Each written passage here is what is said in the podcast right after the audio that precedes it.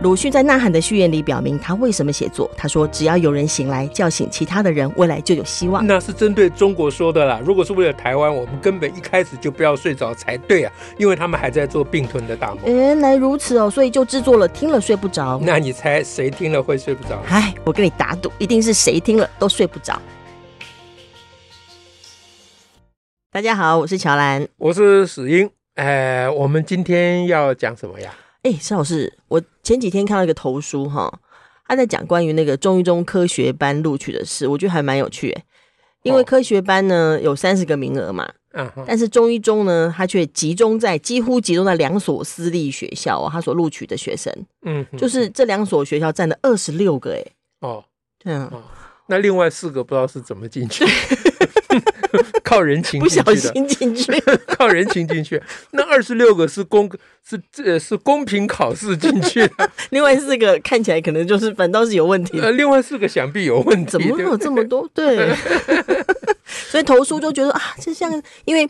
哦，他还去仔细做那个计算哈，我不太记得详细数字啊。意思说，人家北一女的哈，北女的科学班，呃，是分布在二十多个学校啊，录取的名额都录取三十个嘛。那建中也是，呃，也是分布在二十多个学校，怎么你中一中这么那么集中在两所私立学校？哦，这投书还还有数据，还不错，还去做过调查呢。嗯，好，不，这有什么好讲的？这个就老生常谈，这大家都知道的事情嘛。台中这种 这种事情。就是你说私校当道的事哈，哎，对对，你这个名词还不错，我还不晓得怎么描写。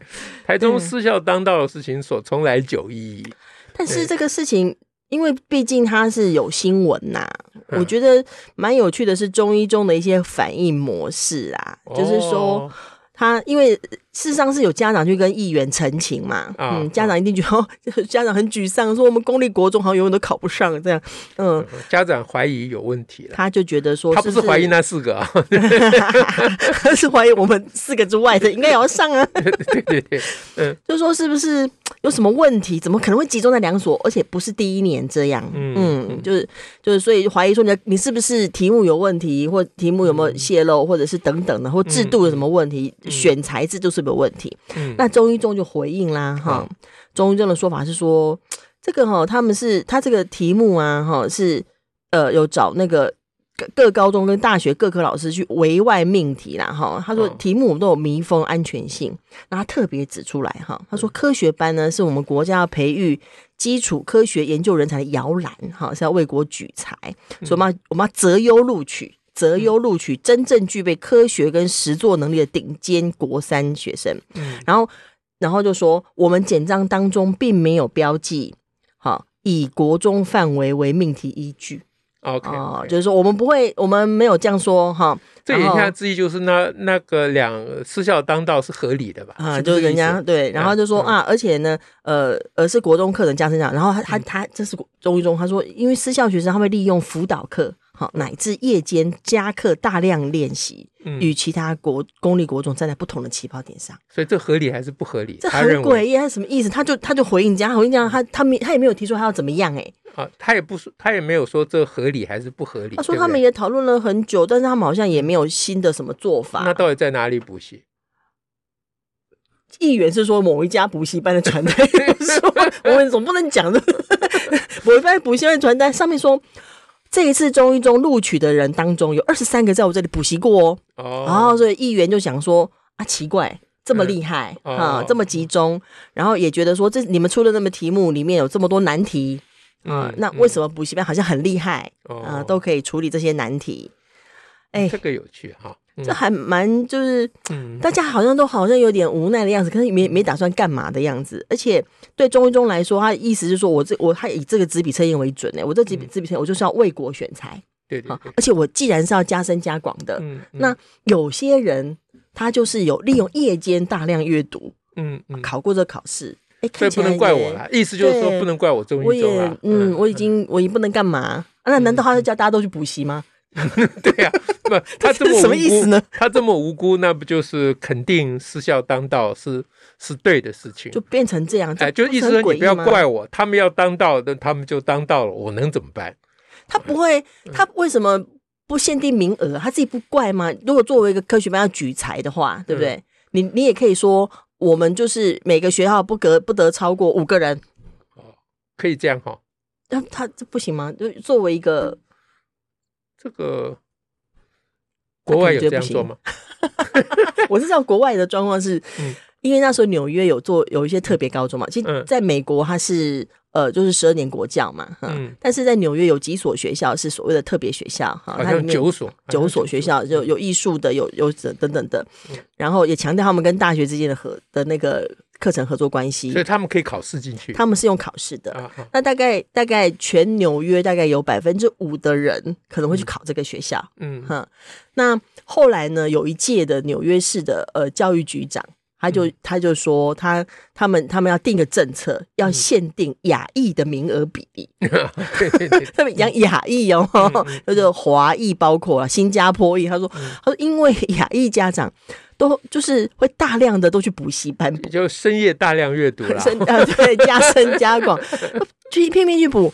那他他认为这样子是不对劲的。他说他们他们这样他们弄特别高中，但有一部分希望也是有一点特别举才的味道在。可是他不认为透过这样的补习的方式而通过考试是合理或公道的。对对对，嗯，所以所以这个对比之下，就显得中医中显然是没有什么，我们应该讲说他没有什么教育的理念或没有教育的使命感。嗯啊，就他一副装无辜的样子，嗯，可是这件事情在他眼前发生很久了，他都当做没看到，嗯、对不对？所以我们可以想到第一件事情就，就就是最简单的做法，就应该是呃考虑一下命题的方式，嗯哼啊，最简单，因为因为你说限制名额，这多少有一点怪怪的。啊、呃，有有点 too political，有有点政治性。哈。我相信美国那个纽约那个教育局长，他是嘴巴这么说，后来我想他也。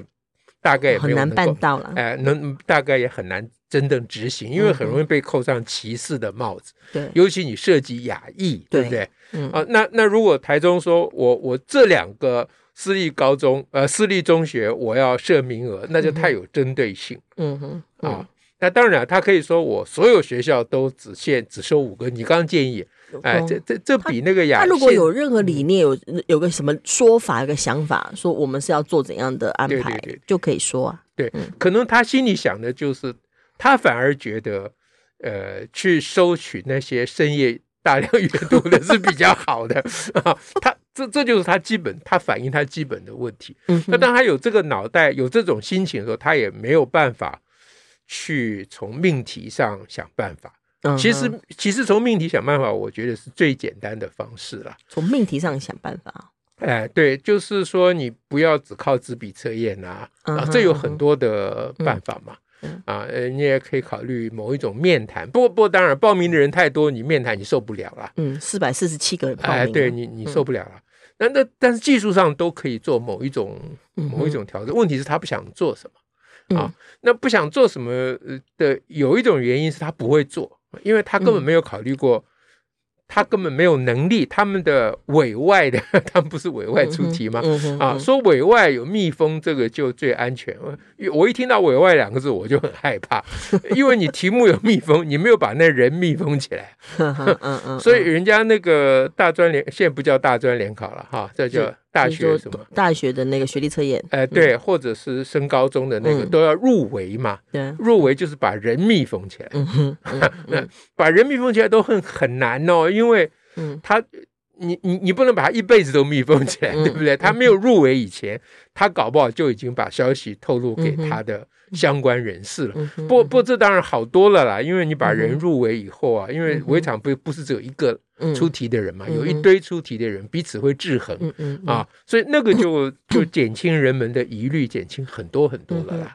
以前科举时代啊，他们很巧妙，他们有约好，就是说阅卷的跟跟那个考生约好，你某一个字的那个写法哈，那个。一勾或一顺呢，要有个特殊的哦，就可以认呐，可以认。这跟那个常态边所谓的常态边边抽签的时候，把那个签签去冰起来一样，哎、对对对，一摸摸就哎，知道这个该怎么办。那阅卷的时候，那个阅卷的那个先生一看这份考卷就知道，哦，嗯、这，个是、嗯、这个是送过钱的，这样子、啊嗯，对不对？啊、嗯，那这种招数非常非常，这中华文化中凡有举才必有做法呀、啊。对对对，这中华文化里面非常非常这个、嗯、这个丰硕的一个成果、嗯、啊，外国人都觉得。不可思议，从来没听过。为了这种事情花尽心思，他们想不到说有这么神妙的做法。好，OK，话题扯远了。好，那这个作弊的事情，我我 我们反正没什么证据，只说说而已了哈。但改变出题方法，我相信他们是不会了。那你没想过哈？哎，完全没想过，他觉得说，就是我出这些题考试嘛，我就测你的程度。对，嗯，然后从这些人去排序。那如果出改变出题办法他不会的话，嗯，那怎么办呢？那我帮他想，嗯，他可以，我想第一个念头就是他可以不要办这个班，你既然没有能力，连，连怎么举才都不会的话，对，你既然挑不到该挑的人，那你就不要办了，你就表示你没有资格办这个班嘛，那很简单啊，对不对？啊，不过不过当然了，这个事情也没有那么绝对了。嗯、人家深夜、嗯、深夜朗读不是 深夜苦读，大量阅读，呃，搞不好也是真有其事，也不一定了啊、嗯。这也不能一竿子打翻一船人，嗯、说那二十六个全部都是填鸭补习补上来，也不见得了。嗯啊嗯，好吧，那如果是这样的话，那还有一个更简单的办法。嗯啊，也许没有那么简单，不过也蛮简单的办法。嗯，嗯我帮他们想，就是你不要。另外招科学班的学生嘛，嗯哼，你就普通招生，嗯哼，嗯哼，都把学生招进来，依照一般的啊招生的办法办法，嗯，虽然依照一般招生的办法，那两所私立学校的录取率还是会比较高了哈，但那是另外一个议题。对，那我们再要求你那个招生的题目 要重新啊设计，对不对？好，那你那个那个题目就不是一个学校。嗯呃的任务了，那那那你就应该有更更多的专业团队来考虑。不过那另外一件事情，嗯，好，那现在单就科学班而言，那你把学生先收进你中一中来，台中一中哈，然后呢，你再想办法从你既有的学生中选材。这个时候呢，你就没有什么考试公平性这些东西可以谈了。你你可以有非常多的弹性，嗯啊，比如说你先收进来。呃呃，六十个，嗯哼，啊，慢慢的看看这些孩子们是真的有对科学有兴趣呢，嗯、有使命感呢、嗯，还是只是为了将来升学的时候可以升大学可以加 分呢？考考大学？哎、呃，对，那你就慢慢就把它筛选，筛选剩三十个，嗯，啊，或者是你一开始收六十个的时候，你就自己校内嘛，你就是很简单，嗯、你就讲好成绩多少以下的要收三十个。嗯哼啊，考试就考进来的成绩多少以上的，我只收三十个。另外，我要考进多少成绩以下的，我要另外收三十个。嗯，我的目的就是，我相信科学家是出在成绩不好的人中间的。呃，不能这样说啦，就是科学家至少有一半会出在成绩不好的人中间，所以我一半收成绩不好，一半收成绩好了，我这种公道，嗯哼，对不对？好，那在这个过程里面，因为你校内的事务，你就可以做面谈。嗯哼，对，面谈是因为纸笔测验非常非常的不可靠，嗯、啊，就是你纸笔测验就会专门就会你就会录取到那些大量补习的、大量练习的人，嗯、是，哎，即使你他是会回答考题，哎，对对，因为因为你考试的题目就是呃，因为一张考卷上能考的东西非常有限嘛，对不对？嗯、所以通常比较好的方式就是面谈，嗯、啊，那比如说我们。我们基金会有科学高兴班哦，对，哎，给小孩的。对，我们这个科学高兴班其实就是自优班了，啊，但是我们的资优，我不愿意用资优两个字，是因为一讲自优班就被他们定型了，对不对？嗯、对，所以我把它改成高兴。嗯嗯，啊，高兴就是学了科学很高兴的那个高兴的意思，嗯、高度兴趣班，有高度的兴趣的。对，我要收有兴趣的小孩的，他是真的可以投，要投入，愿意去想的。对，啊，他成绩好不好，这是不在考虑之列。我也当然不反对成绩好的了，嗯、啊，但是我们照我们的选材，我们也选材啊，也是要面谈的。我们是要面谈的，面谈是真正要问问题的，嗯哼，啊，要问问题的。那问的问题就是问说，呃，要请问这个可乐罐上为什么冰冷的可乐罐为什么会凝聚、嗯、凝聚有水滴？就从冰箱拿出来一个可乐罐放着，会有水。对，小孩就说因为是水蒸气凝结啊。嗯，说对。那有人不相信，你猜那个人会怎么讲？哦，这才是真正关键。对啊，否则他他看科科学小百科可能都会看到，哎，是水蒸气凝结。他们都知道了。对啊，他们都知道了。他们看一堆这个。对，所以你给这个正确答案，这个我们是不当不算的啊。哦，我当然不会拒绝你给正确答案，但是我要问你说，有人不信怎么样？这小孩要想很久。对他有人不信，他不信不信不行啊！你不能不信，这种他就不用要录取了。好，那那老师还要给某一种暗示引导，不然你一个都取不到，因为一个都想不到。因为大家毕竟经过这样的教育了嘛，这种体制教育啊。对，老师就会暗示说，那有没有可能这个水珠不是来自于空气？嗯，假如说那来自于哪里？该他问你了。嗯，说那你想啊，嗯哼，不是空气，那它从哪里来？嗯，他是从可乐罐里面来，可是可乐罐没有漏啊。嗯哼，老师说你怎么知道？嗯嗯嗯，小孩说漏了不算呐。嗯，老师就说那你的皮肤有漏吗？小孩说啊，可是我会出汗哦，他会讲这个的，录取。啊哈啊哈啊！就至少他可以可以可以追问，或者他可以想，或者有人提问的时候，他可以往那一头去思考一下。这叫做，然后有兴趣去想，这叫做科学。对啊，哎，对啊，那你你而不是可以回答知识而已。对，那我们这个面谈，父母是不能进来的，一对一面谈的啊啊，父母在外面等着，嗯，然后前面问一堆问题，最后关键的问题就问了。说你是自己想来还是你妈叫你来的？嗯嗯，因为要你有高度兴趣，而不是你妈 对你来有高度兴趣。好，那经过我们这样子的筛选，这些年以来，我们一个。哎，这个补习过的资优生都收不到，都没有收到。我们收到的都是浑然天成的，浑然的资优生，浑然真正的资优生啊！那你他你要叫他回答问题，因为他抽进来以后要上课嘛，高兴班上课哇，那这那真的是非常热闹。老师上一堂课下来跟打一场仗一样，累得像狗一样，因为要把他们的各种稀奇古怪的想法都要纳回来。来，嗯啊，因为也也不是说他随便讲就可以，不是这样子。科学也不是说你爱怎么讲就怎么讲，当然不是这样子。嗯，那那事实上，我们固然是没有收到那些所谓的资优生，嗯，事实上，连所谓的资优生连报名的一个都没有。我有研究过为什么？因为我们的 DM 其实是非常精彩。你光看那个 DM，你就知道这这叫做真正的自由啊，因为里面的内容有的都延伸到高中以上去。虽然我们是招的小学五六年级的学生，哎，那比如说讲遗传，一定会讲呃孟德尔，对不对啊？那生物学一定会讲达尔文，啊，那讲的方法都。就在 DM 上，多多少少我们都会透露一点我们会问的问题啊，比如说这样子，哎，好，那这个我们不要讲了，讲了就变跟科学班在介绍了。啊。总而言之呢，看那个 DM，我觉得真正啊热心想培养资优小孩的家长，应该会送小孩来报名嘛，然后就应该被我们筛筛选不过嘛，对，总觉得应该会有嘛，结果没有。哇塞，竟然没有哎！对，我后来想都可以读达尔，可以加深加广哎。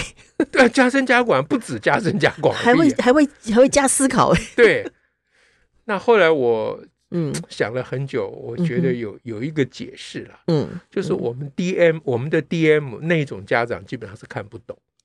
啊，他看不到各中奥妙啊，不是只有看不到各中奥妙，他各各中奥妙当然是看不到了，嗯，他甚至于连那些问题的意义都看不到。哦，因为他们没有这样子学习过事情，对，他一看就知道这我们在去共享。嗯，他们对大家都是从正确答案的的入手，而不是想问题。那一看是人本办的，那人本民生他们也知道。嗯，啊，这又是森林小学那一套了啦。啊，这我们不要去，这个没有用，这个将来考不上大学的。啊，就这样，他们不晓得森林小学啊，这这不能宣传。好，没事。好，那 好，那总而言之呢，就是讲这干嘛呢？讲的就是说，你要办一个科学班，是你你首首先你自己要有科学人才对啊，哎，啊，你学校科学人才可不是可不是只是会考那种试的，是啊，对啊，是啊，那你自己没有科学人才，你就没有没有什么资格办科学培养培养可以做基础研究的人才。对，你我我实在是老实讲，我实在是不太相信他们学校有什么做基础研究的人才。嗯，好吧，那所以刚才讲说他们可以啊，先把学生招进来，在校内呢啊，再来。呃，再再来弄，但是你讲了这个，其实当中真正的那个 trick，就是说，还是那个对于科学教育以及对于那个科学要呈现的那个那个对话跟美有所掌握，你才能做啊。不然他怎么，他连他他就算先招进来，他连怎么塞他也不知道啊。对，我他们他们如果办不到，那可以怎么办呢？对啊，那不然就这样嘛。还有一种，再退一步嘛。嗯啊，就是。你你还是把学生都假假定他们不相信我们这一套，他们相信那个深夜大量阅读那一套哈，他们相信补习。深夜不止喝咖啡。哎，对对对。那既然这些没考上，都是因为没补习，对吧？你的意思是说要补习才考得上嘛？我如果你的对，如果你的如果你的意思是这样，那你还有一种做法，嗯啊，就是你把学生都招进来，嗯，然后你在那些成绩不好的里面找有兴趣的，嗯，你在学校里面给他补习嘛，嗯。你先补嘛，先补个一年，嗯哼，第二年再来成立科学班嘛，哦哼，第一年就准备起，嗯哼，哎，OK，这样你就把那个私校大大补习的那个跟呃公校没有补过习的人的差距拉平了嘛。嗯，然后你再选材嘛，嗯哼，高二的时候再来学，你先来加深加广，呃，对呀，你高一的时候先来教他们怎么样学科学啊，什么什么什么啊，把那些成绩不好的或一般上国中的没有补过习的能力都能开发出来，啊，用你那个深夜朗读不对，深夜 大量阅读的方法啊，都把它开发好了以后，那你高二你再来考一次嘛，用你现在的方法再考。这时候就不会落人家口实了嘛，对不对？